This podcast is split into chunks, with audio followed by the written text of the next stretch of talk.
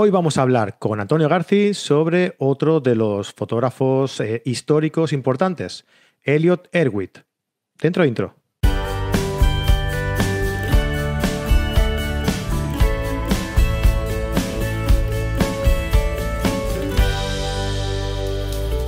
Bienvenidos a carretedigital.com, el canal de YouTube, el podcast también, porque este programa se emite, se publica en audio y en vídeo a través de nuestro canal de YouTube y a través de los eh, medios habituales donde eh, publicamos el audio de los podcasts, iTunes, iBox, eh, ¿cuál era el otro, Antonio? Hostia. Ah, iTunes, iBox, Podbean, Spotify. Es que estamos en tantos sitios. ¿Qué tal, Antonio? ¿Cómo estás? Antonio García.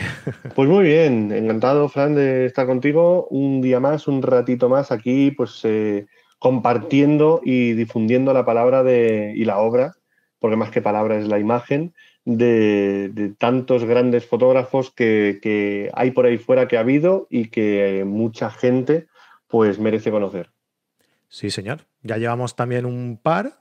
Eh, y bueno, la semana pasada, hace dos semanas perdón, hace dos, quince días, hace dos programas, vamos a dejarlo así. Sí, hace dos más fácil. Hace dos programas teníamos a Richard Avedon, eh, hace un programa teníamos a Gregory Crewson. ¿Y hoy, de quién vamos a hablar hoy? Pues íbamos a hablar de Elliot Erwitt, que es uno no te de los... Nunca, ¿eh? No me pillas, no me pillas. yo, siempre, yo siempre estoy preparado. Estamos hablando de Elliot Erwitt, uno de los fotógrafos, mm, vamos a decir, documentales o periodísticos mm, más importantes, porque no solamente ha sido uno de los fotógrafos que ha documentado prácticamente toda la historia reciente del mundo, porque no se limitó solamente a, los Estados Unidos o a una zona concreta, sino que además estamos hablando de alguien que nos ha podido dar de primera vista, de primera mano, su modo de ver a, los, a las grandes personalidades del, siglo XX. ¿Pero tú crees que este hombre tenía o tiene internet? Pues yo no sé si tendrá internet, pero si tiene internet, algo que te puedo casi garantizar es que no nos está escuchando. Con lo cual, si, si, queremos hablar mal de él, podríamos, Tampoco está muy, tampoco está muy bonito porque no está aquí para defenderse, pero es un, es un fotógrafo que no solamente hizo, ha hecho fotografías, no solamente tiene un trabajo como fotógrafo muy interesante, sino que también se ha dedicado a realizar eh, películas y documentales. Es decir, que, es un auténtico hombre del Renacimiento, por así decirlo, a pesar de que pues, este señor nació en 1928, ya tiene unos cuantos añitos a sus espaldas, pero pues como decían en, uno de mis programas favoritos de Eva Charante, el Viejales sigue dando guerra. el Viejales. Qué bueno. No, no, yo te lo decía porque digo, ostras, igual este hombre en su casa puede, yo qué sé, pues ver tu canal de YouTube, por ejemplo, Antonio García. Bueno, no creo que aprenda nada nuevo, pero podría, podría, podría hacerlo. Yo qué sé, vete tú a saber. O igual también puede entrar en carretedigital.com, ¿vale? Y oye, pues yo qué sé, descargarse la guía de 75 consejos para mejorar su fotografía, que no sé yo si será... Yo creo que, yo creo que le vendría bien, si no para hacer mejores fotos, fíjate lo que te voy a decir, quizás para mejorar su castellano. Que también, oye, pues eso se lo lleva ganado. Eso, eso, eso se lo podemos, eh, se lo podemos asegurar, segurísimo, ¿eh? Pero vaya, si no es él, pues cualquiera que nos escuche puede visitar caretedigital.com, puede descargarse la, guía de 75 consejos para mejorar su fotografía y puede, pues, suscribirse a este canal al de caretedigital.com, darle like aquí a los vídeos y, oye, pues comentarnos también a ver qué le parece el programa donde hablamos de él, ¿no? Estaría bien, ¿te imaginas? ¿Te imaginas que entra ahí? Estaría, vamos, para, para, para, yo, yo me asustaría muchísimo, yo me asustaría muchísimo, pero sería muy agradable. Que no lo hace el señor Erwitt, vamos, tiene ya una edad, vamos a llamarle señor Erwitt, que no lo hace el señor Erwitt y lo hace cualquiera de la gente que nos esté viendo o escuchando, pues oye, se agradece lo mismo que si lo hiciera Elliot. Eh, Comentadnos qué os ha parecido y, y también comentadnos, pues, qué, qué otros fotógrafos o qué otras fotografías, porque no solamente queremos hablar de, grandes fotógrafos en esta, en esta sección que, que, nos habéis, que me habéis hecho aquí en este huequecito, sino que también nos encantaría poder eh, traer, aprovechando el medio de, de YouTube, el medio de poder eh, trabajar un poco más de forma audiovisual, poder comentar alguna fotografía célebre, mítica o históricamente relevante, porque también hay muchas cosas que se pueden aprender, no solamente de la historia de grandes fotógrafos o del trabajo de grandes fotógrafos, sino también de la historia o del proceso detrás de grandes fotografías. Qué bien enseñado te tengo, de verdad, ¿eh? mira, ni apuntado lo tengo en ningún lado, ¿eh? Porque tengo el móvil bloqueado, no tengo nada apuntado. No, no, no, muy bien. Oye, pues nada, ya lo has dicho tú. o sea que dejando vuestros comentarios por aquí y, os hacemos caso, tal y como hemos hecho caso a Javier Díaz, que fue el que nos comentó que tratáramos a este, este fotógrafo, a Elliot Erwitt. Así que, como vuestros deseos son órdenes para nosotros, hoy vamos a hablar de Elliot Erwitt. Los que nos escuchéis por podcast, pues os vamos a explicar un poquito eh, en qué consiste su trabajo, algún dato eh, histórico mm, pues destacable. Y los que nos veáis por YouTube vais a poder ver eh, las fotografías que nos van a hacer, que nos van a servir de referencia para hablar pues, sobre su, trabajo, ¿no? Pues venga, Antonio, ¿qué, podemos comentar de Elliot Erwitt? Y que realmente su trabajo es lo más importante y es lo que le, lo que le encumbra en ese, en ese podio, por así decirlo, de, la importancia y sobre todo de la relevancia de los grandes fotógrafos. Estamos hablando de un fotógrafo que lleva pues prácticamente todo el siglo XX, ya que nació en el año 28, eh, contando la historia de la, de la, actualidad mundial, aunque realmente pues él eh, está, más, eh, está más enfocado siempre su trabajo mucho más en Estados Unidos. Eh, procede, históricamente, por contextualizarle un poco, Elliot Erwitt es hijo de inmigrantes judíos de Rusia, donde había una comunidad judía bastante grande por, pues a, principios del, siglo XX todavía quedaban algunos, etcétera. Pero él nació en París, Francia, y por causas de pues lo que luego provocó la Segunda Guerra Mundial, pues tuvieron que hacer varios varios viajes y, se movieron pues de Italia, mm, Francia, etcétera. La cuestión es que la cosa se vio muy negra y con solo 10 años, en el año 38, se fueron a vivir a Nueva York y desde entonces, pues ahí es donde eh, el pequeño Elliot creció y se convirtió en, la persona que, que terminó siendo. Como fotógrafo, su mirada yo creo que deriva también mucho de esa circunstancia histórica que fue su infancia. Es un fotógrafo eminentemente crítico con la sociedad y con el mundo que le tocó vivir en su época, pero ese criticismo o, esa, o ese espíritu de análisis eh, sobre el mundo lo llevó a una fotografía o lo llevó a un modo de comunicarlo, sobre todo y esencialmente satírico utilizó como nadie en fotografía, creo, ha utilizado la ironía y el humor, incluso muchas veces, pero sobre todo la sátira, para reflejar las grandes incongruencias o las grandes contradicciones de la sociedad moderna.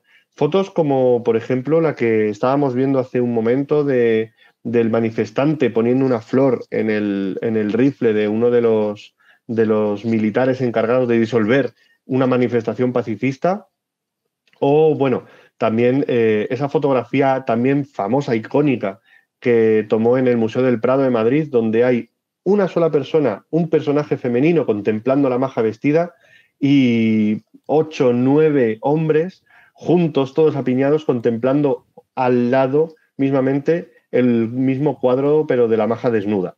Ese tipo de, ese tipo de fotografías denotan no solamente un humor muy sarcástico, sino también una, pretensión de, sátira que a mí es personalmente lo que, lo que siempre me ha atrapado de este, de este fotógrafo, dentro de que, bueno, pues como ya hemos comentado también en otros programas, la fotografía periodística no es mi punto fuerte, no es la fotografía que más me gusta o que más consumo o practico, pero sin embargo, este tipo de, este tipo de, de fotógrafos, estos autores, siempre tienen esa capacidad de, comunicar de una forma absolutamente directa y, genial. Ese es un talento que desde luego no se puede, no se puede dejar pasar por alto. A mí siempre me ha, sorprendido esta, esta previsualización de las cosas que van a pasar. ¿no? de, que tienen algunos fotógrafos. Eh, por ejemplo, mira, este fotógrafo, Elliot Erwitt, eh, es totalmente opuesto al que tratamos en el programa anterior. Absolutamente, absolutamente, absolutamente, Claro, pasamos de un fotógrafo en el que hasta el último detalle de la fotografía está preparado, estudiado minuciosamente, eh, milimétricamente, a un fotógrafo que no sabemos si a lo mejor las fotografías que, está, eh, que, estamos viendo están preparadas y simplemente ha esperado el momento en el que pase lo que él esperaba para, para retratarlo, para, dar al clic al, para eh, presionar el, disparador de la cámara, o realmente lo ve y, dispara, ¿no? Es, siempre te queda esa duda, ¿no? Pero sí que es verdad que es gente con una visión extraordinaria de, la realidad, con, una previsualización de lo, que, de lo que va a acabar ocurriendo, que, yo creo que eso no se estudia, que eso o se tiene o no se tiene, creo yo, eh, porque a ti te puede pasar una vez, eh, pero este tipo de personas, este tipo de fotógrafos, eh, viendo su trayectoria profesional, viendo todo su portfolio, te das cuenta de que es gente que, tiene ese don de ver esas cosas. ¿no? Yo lo asemejo un poco a, Tino Soriano, por ejemplo. Tino Soriano es, un fotógrafo que tiene esta visión. ¿no? Eh, hay, un, hay un fotógrafo catalán también que es Pau Buscató, que os, os, recomiendo mucho, muchísimo que visitéis su perfil en Instagram, porque tiene fotografías impresionantes de estas de decir, ¿cómo puede ser que esta persona haya visto eso? O sea, mm, secuencias, secuencias lineales que te llevan a, algo que concuerdan con el color de, lo que principalmente eh, eh, entra en la foto, por ejemplo, ¿no? Que dices, no, no, puede ser. O sea, y, y, yo conozco a este chaval, he hablado con él y le he preguntado, ¿no? ¿Cómo ves eso?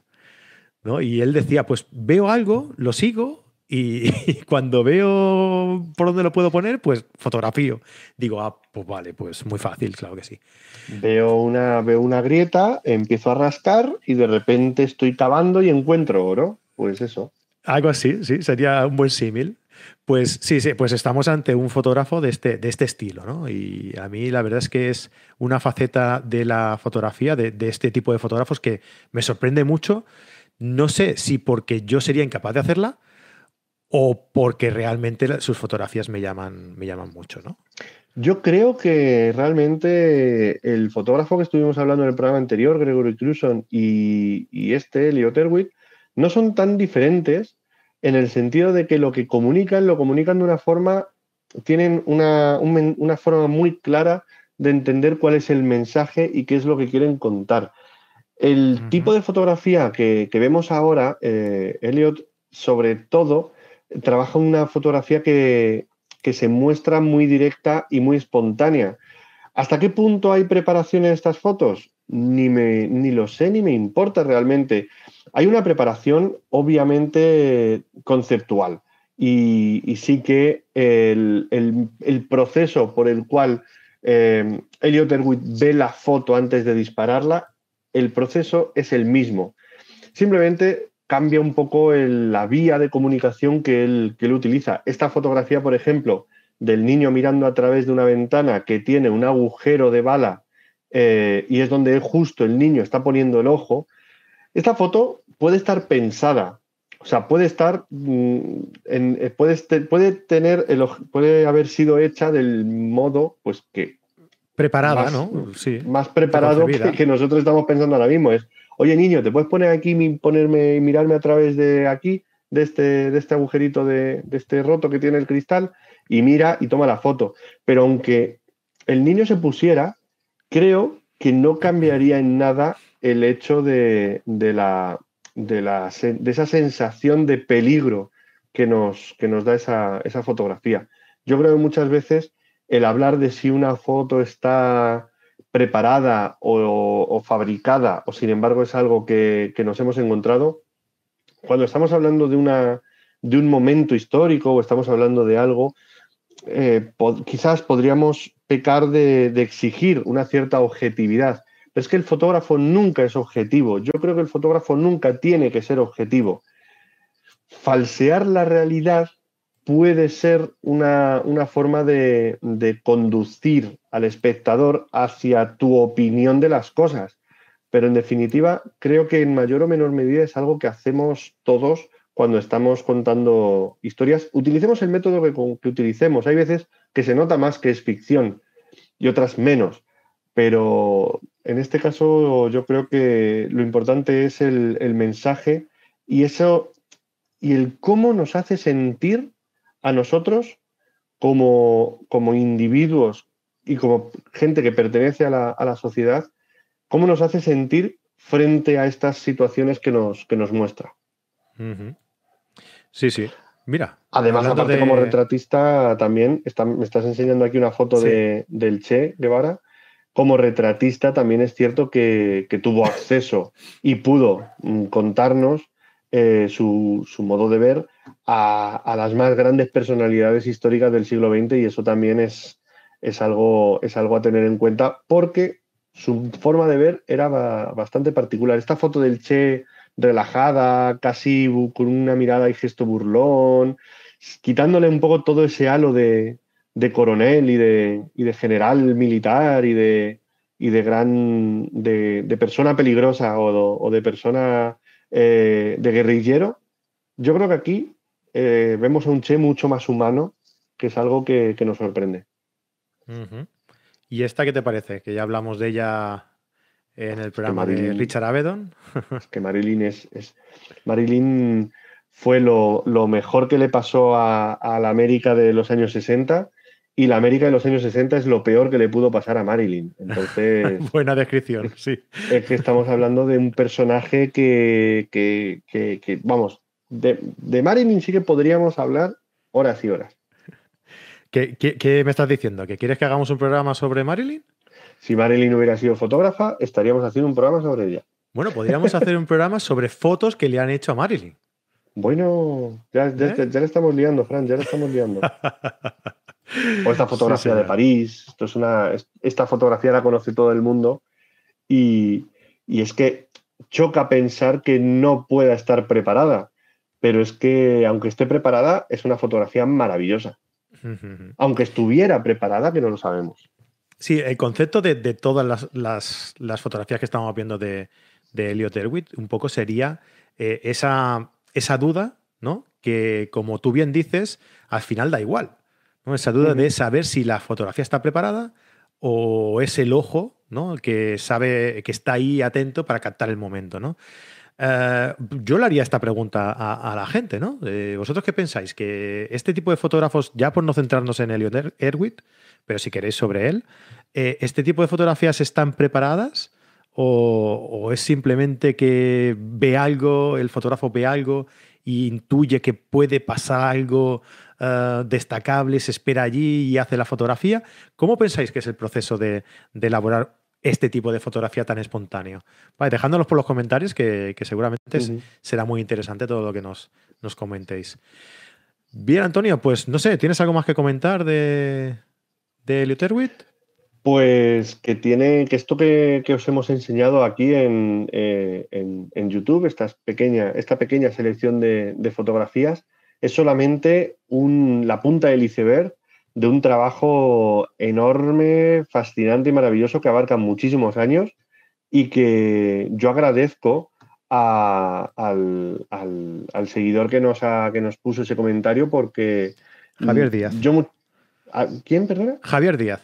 Javier Díaz. Pues Javier, muchas gracias por haber sacado a la palestra a, a, este fotógrafo porque yo conocía muchas fotos, yo le conocía a él pero al, hacer un poquito de, documentación he podido, he podido enamorarme aún más de este gran fotógrafo y, es algo que, oye, pues que me llevo yo también y, que, es maravilloso. Siempre uno aprende enseñando siempre mucho más de lo que, de lo que enseña. Entonces, pues, pues este es un ejemplo. Yo es lo que siempre comento en. Mira, nos vamos a ir con la, con la foto del, eh, que me parece extraordinaria del esta museo. Foto es, esta foto es.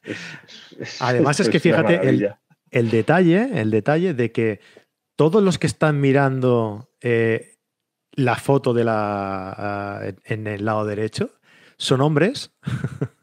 Y uno lleva una gabardina, podría ser un exhibicionista. Perfectamente, podría ser perfectamente una gabardina, eh, un, exhibicionista. Y en el lado izquierdo, la, que, la única que está mirando la, fotografía, que solo hay una, es una mujer. Y en los dos casos están tapando la, zona genital de la, de la, del cuadro, ¿no? O sea que esto es, está todo milimétricamente. esto es un reflejo contemporáneo de lo que es Instagram hoy en día. Sí, sí, sí, la censura, ¿eh? ¿Has visto?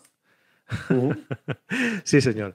Pues muy bien, Antonio. Oye, que lo que te digo, que a mí este tipo de, programas, el que hago contigo, el que hago con Fran Nieto, con Javier Alonso, con Juan Jiménez, el programa, todos los programas que hago con vosotros, es lo que tú dices. A mí eh, me sirve para hacer llegar a nuestros espectadores todo vuestro conocimiento y toda vuestra experiencia y además eh, pasarlo bien y aprender, ¿no? Mm, todo al mismo precio. Oye, pues, ¿qué más queremos?